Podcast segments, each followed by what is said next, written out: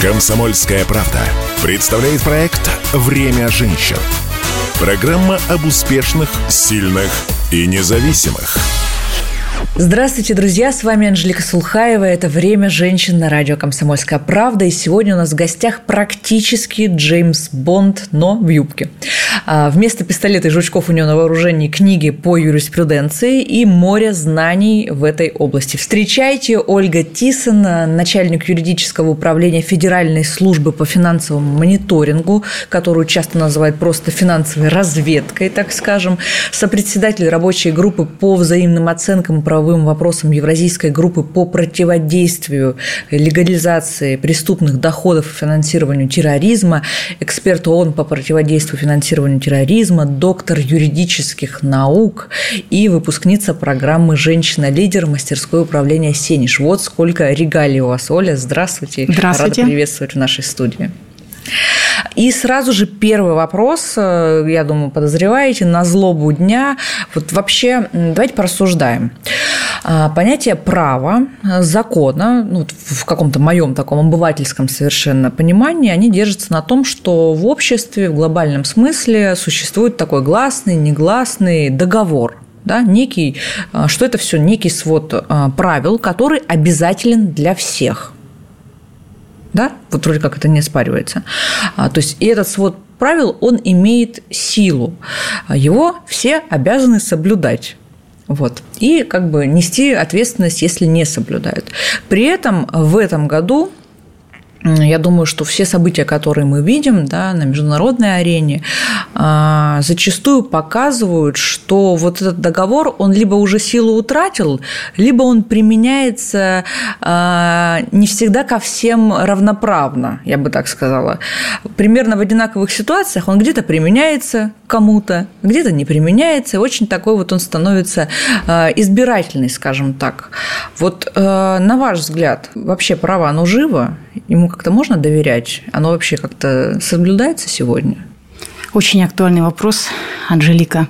Действительно, в нормах международного права есть основополагающие принципы, среди которых прежде всего добросовестное исполнение государствами своих обязательств и содружество между странами. В последние же годы фактически ряд стран в одностороннем порядке отказываются от исполнения международных обязательств. И произвольно исключают государства из международных организаций. Так происходит и сейчас. Фактически мы сейчас переживаем новую реальность. И несмотря на то, что происходит, Россия по-прежнему является надежным партнером и исполняет все основополагающие нормы и принципы международного права. Скажите тогда вот ближе к вашей специализации, так как вы, э, насколько я знаю, специализируетесь э, в том числе на финансовой безопасности, вот для наших граждан очень актуальный, я думаю, вопрос будет, а, учитывая ту обстановку, о которой мы уже с вами поговорили, да, и ту дискриминацию, которую мы видим по отношению к нашим русским людям за границей, вообще насколько, в принципе, сегодня безопасно с финансовой точки зрения открывать какие-то счета за рубежом, покупать недвижимость, вроде как даже, допустим, на сегодняшний день в дружественных государствах. Ну, я знаю, что многие наши соотечественники покупают там жилье где-то там в азиатских странах, в Турции, еще где-то. А насколько это сейчас вообще а, безопасная среда для денег? Практика последних лет показывает, что покупка недвижимости и хранение активов, прежде всего в недружественных странах, перечень которых определен постановлением правительства, их сейчас 49, безусловно, не является безопасным. Санкции а, в разных странах настигают даже граждан, которые не имеют никакого отношения ни к государственным органам, ни к политике. Поэтому в ряде случаев стоит, возможно, и воздержаться от покупки недвижимости и вложения активов в государствах за рубежом. Сейчас в действующей ситуации каких-то универсальных советов на эту тему просто невозможно дать, потому что, как вы справедливо отметили, в недружественных государствах США, их союзниках нормы международного права применяются избирательно. Спасибо большое. Давайте тогда перейдем уже к вашей основной деятельности, поясним нашим слушателям, напомним им, или кто-то даже, наверное, впервые узнает, а чем, собственно, вообще занимается Федеральная служба по финансовому мониторингу. Максимально непонятно звучит для обычного человека. Федеральная служба по финансовому мониторингу, либо финансовая разведка – это государственный орган, который подчиняется президенту Российской Федерации и занимается следующими направлениями. Противодействию легализации преступных доходов, финансированию экстремистской деятельности и терроризма, а также противодействию финансированию распространения оружия массового уничтожения. Также финансовая разведка является национальным центром оценки рисков, которые возникают в результате сомнительных и незаконных финансовых операций. Мы занимаемся не только выявлением таких операций, но и а, способствуем сохранению бюджетных средств и являемся органом, который ответственен за реализацию международной политики в сфере противодействия легализации доходов и финансирования терроризма. Ну, вот, конечно, так, когда вы говорите, да, легализация, там, терроризма, финансирование и так далее, я думаю, обычный человек э, слушает вот по ту сторону радиоприемника и думает, ну, при чем тут я вообще? Меня это никогда не коснется. Я же, в общем-то, ну, явно ничего не финансирую. А вот насколько вообще обычный человек э, может попасть в поле зрения э, вашей службы? Ну, вот, например, там, заняла денег подружке, а подружка попала в какую-нибудь, там, не знаю, нехорошую историю, о которой ты, может быть, даже и не знала. И вот ты уже финансируешь контролируешь буквально ее деятельность. Сейчас вот в свете нашего безумного совершенно мира и событий, которые происходят, ну, как бы уже нельзя исключать такой поворот, наверное, да, или нет? Или я уже, конечно, утрирую. Анжелика, ну, если ваша подружка не причастна к террористической деятельности... А мы можем не знать об этом. Мало ли, может, она причастна и никому не говорит Российское законодательство предусматривает недопустимость субъективного вменения. Это когда человека привлекают к ответственности без его вины. Mm. Поэтому для привлечения к ответственности важно, чтобы человек, который предоставляет средства, знал о том, что их получатель является террористом либо экстремистом. А как доказать, что он знал или не знал? Может, ну, все, ну, что Поверьте, правоохранительные есть, органы технологии. Российской Федерации научились доказывать умысел на совершение преступления. Звучит страшно, на самом деле. Оль, вот вы сопредседатель одной из рабочих групп эм, Евразийской группы по противодействию легализации преступных доходов и финансированию терроризма, как мы озвучили в самом начале. Каковы э, вот в этой сфере ваши задачи лично? Задача сопредседателя рабочей группы состоит прежде всего в модерировании, проведении соответствующих мероприятий, о тщательном изучении всех материалов, которые готовит по этому направлению Евразийская группа, взаимодействие с иностранными партнерами, подведение итогов взаимных оценок соблюдения законодательства в целях противодействия легализации преступного дохода финансирования терроризма в странах ЕАГ, а также иные задачи. А какие страны входят в Евразийскую группу? В Евразийскую группу входят Белоруссия, Казахстан, Кыргызстан, Таджикистан, Туркменистан, Узбекистан, Россия Индия и Китай. Кроме того, мы работаем вне политики, и с учетом того, что большинство стран ЕАГ имеют почти вековую совместную историю, мы, безусловно, говорим на одном языке. Мы по-прежнему еще с большей усидчивостью решаем совместные задачи, идем в ногу со временем, ну и лидер, председатель ЕАГ способствует фактически а, незамедлительному решению всех задач, которые перед нами стоят. А вот, кстати, про время, да, хочется сказать о том, что вот сегодня, в век развития интернета, криптовалют, когда любую операцию, ну, собственно, можно вот таким образом провести, насколько можно сейчас эффективно отслеживать и предотвращать, возможно, легализацию тех самых преступных доходов и финансирование терроризма? Есть уже какие-то в этом направлении достижения? Мы стараемся идти в ногу со временем. Постоянно появляются новые платежные инструменты, криптоактивы, виртуальные активы и валюты. И а, в том числе российские государственные правоохранительные органы постоянно разрабатывают новые способы выявления и пресечения таких незаконных и преступных финансовых и иных операций. Ну, например, Росинмониторинг совместно с иными ведомствами разрабатывает а, программы отслеживания криптовалют и активов для того, чтобы предотвращать и своевременно выявлять совершение преступлений с их помощью. На базе Федеральной службы по финансовому мониторингу развивается проект «Прозрачный блокчейн», который позволяет отслеживать транзакции криптовалют – и благодаря сотрудничеству с правоохранительными органами устанавливать лиц, которые их используют для преступных целей. А в действующих реалиях очень сложно успеть за изменяющейся оперативной обстановкой. Но Росмониторинг – молодая проактивная организация. Мы стараемся идти в ногу со временем, постоянно разрабатываем и выявляем новые тип типологии – совершения незаконных финансовых операций, ну и совместно с иными субъектами российской антиотмывочной системы стараемся вовремя их выявлять и пресекать. А если продолжать тему развития интернета, как я уже сказала, вы выпускница программы «Женщина-лидер» мастерское управление «Сенеж», и ваша команда в этой образовательной программе разработала как раз проект «Безопасный интернет». А почему была выбрана именно эта достаточно широкая тема? Мы выбрали именно эту тему, потому что проблемы противодействия противоправных влияний в интернете – это проблема, которая касается каждого из нас.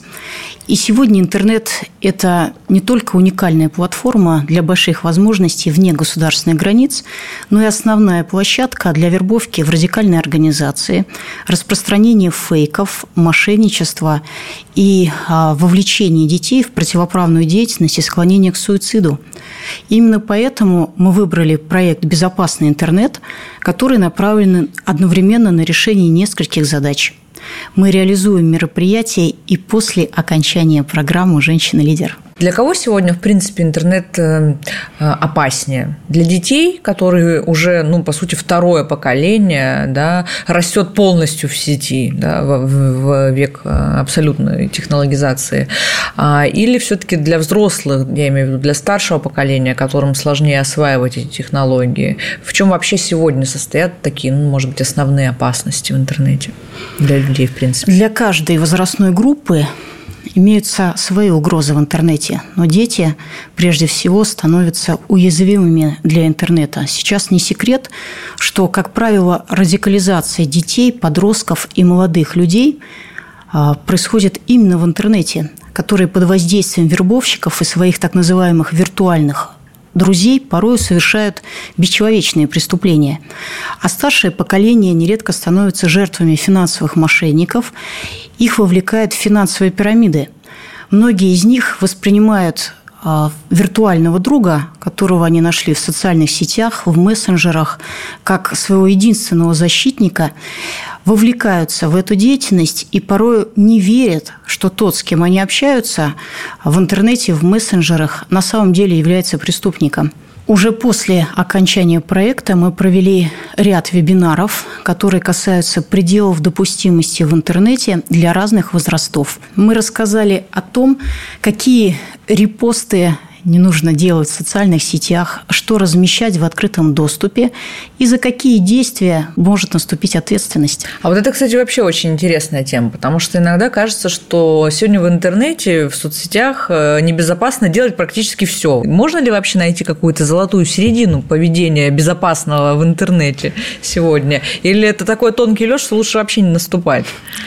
Золотая середина, конечно, имеется. Прежде всего, не нужно размещать противоправный контент в интернете.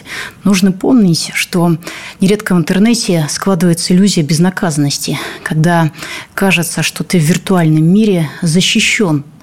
И нередко это приводит к безнаказанному размещению угроз, а, призывов к насилию, а, распространению противоправного контента и иногда даже совершению преступлений прямо в прямом эфире – Нужно помнить, что все, что мы выкладываем в сеть, фактически можно восстановить, и современные технологии позволяют правоохранительным органам делать это и думать, прежде чем разместить в свободном доступе, в том числе пересылать в мессенджерах какой-либо контент. Прежде чем разместить видео, фотографию, либо отправить смс, подумайте, готовы ли вы, чтобы этот контент стал доступен неограниченному количеству людей, вашим родственникам, детям, знакомым и так далее. Но будьте осторожны, прежде чем выкладываете что-то в интернет. Да, заявочка такая.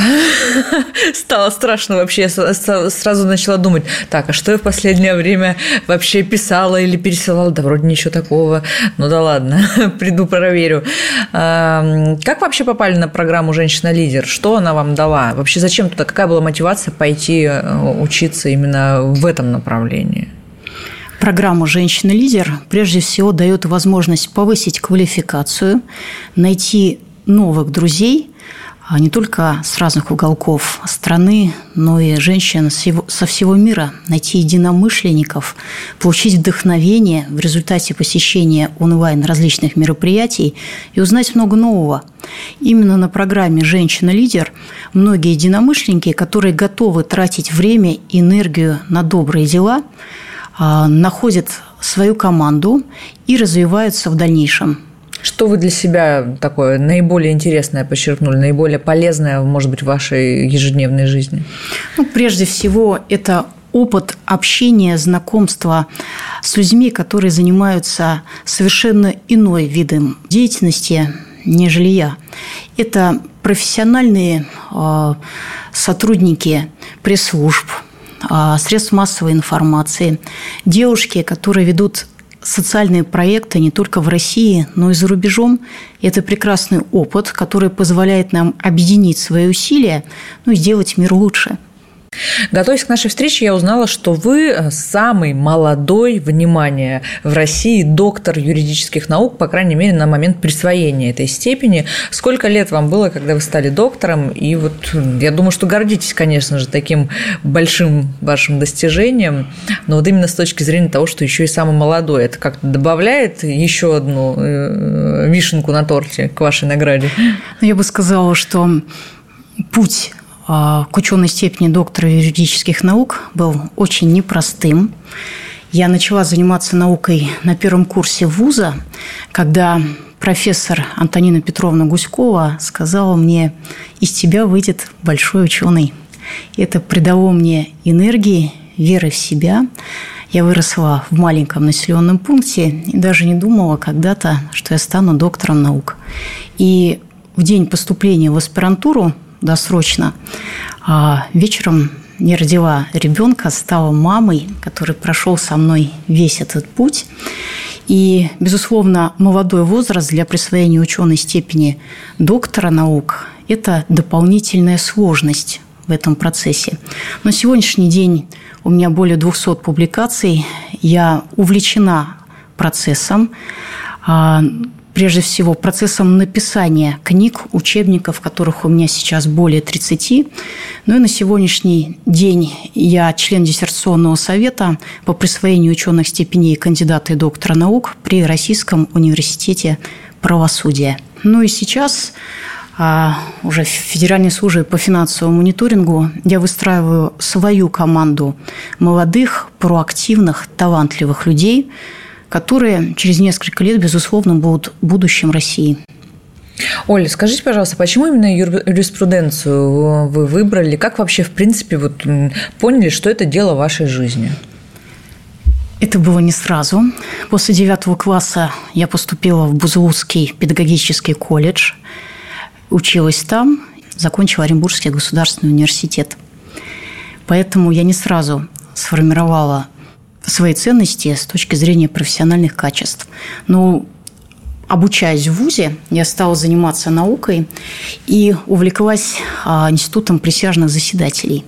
Моя кандидатская диссертация была посвящена влиянию эмоций на вердикт присяжных, и мне хотелось попробовать себя в качестве государственного обвинителя в уголовном процессе с участием присяжных. Именно поэтому я поддерживала государственное обвинение, в том числе с участием присяжных заседателей. Применяла научные познания на практике. Вот вам сегодня в вашей частной жизни а, вот такая выдержка помогает сохранять там спокойствие, не паниковать в ситуации, в которой вот мы все находимся, так скажем, не по своей воле? Ну, безусловно, жизненный опыт, он откладывает отпечаток, в данном случае положительный, и помогает, что бы ни случилось, сохранять эмоции и равновесие. Особенно на государственной службе, когда от решения задач федеральными органами исполнительной власти зависят судьбы людей на местах. Поэтому мы просто не имеем права не сдерживать эмоции и поддаваться им. Поделитесь тогда с нашими читателями какими-то правилами своей жизни, как сохранять спокойствие в любой стрессовой ситуации. Есть такие? Ну, прежде всего, наверное, нужно думать о том, что мир прекрасен. Семья дает нам силы для того, чтобы пережить все события, в том числе негативные, которые случаются. Ну и обязательно все будет хорошо. Спасибо большое. Будем заканчивать наш эфир, но напоследок, перед тем, как мы попрощаемся с нашими слушателями, у нас есть традиционная рубрика «Пять советов от гостя». И вот в ней я попрошу нас э, вернуться к началу нашего разговора и дать э, нашим слушателям пять практических, конкретных э, советов о том, как обеспечить свою безопасность в интернете сегодня, в том числе финансовую, но на самом деле не только, а как не попасться на уловки злоумышленников, ну и самим тоже ненароком не нарушить законы и э, не иметь последствий. Но прежде всего помните, что анонимность в интернете – это миф. Современные технологии позволяют установить лицо, которое разместило в свободном доступе противоправный контент, где бы оно ни находилось.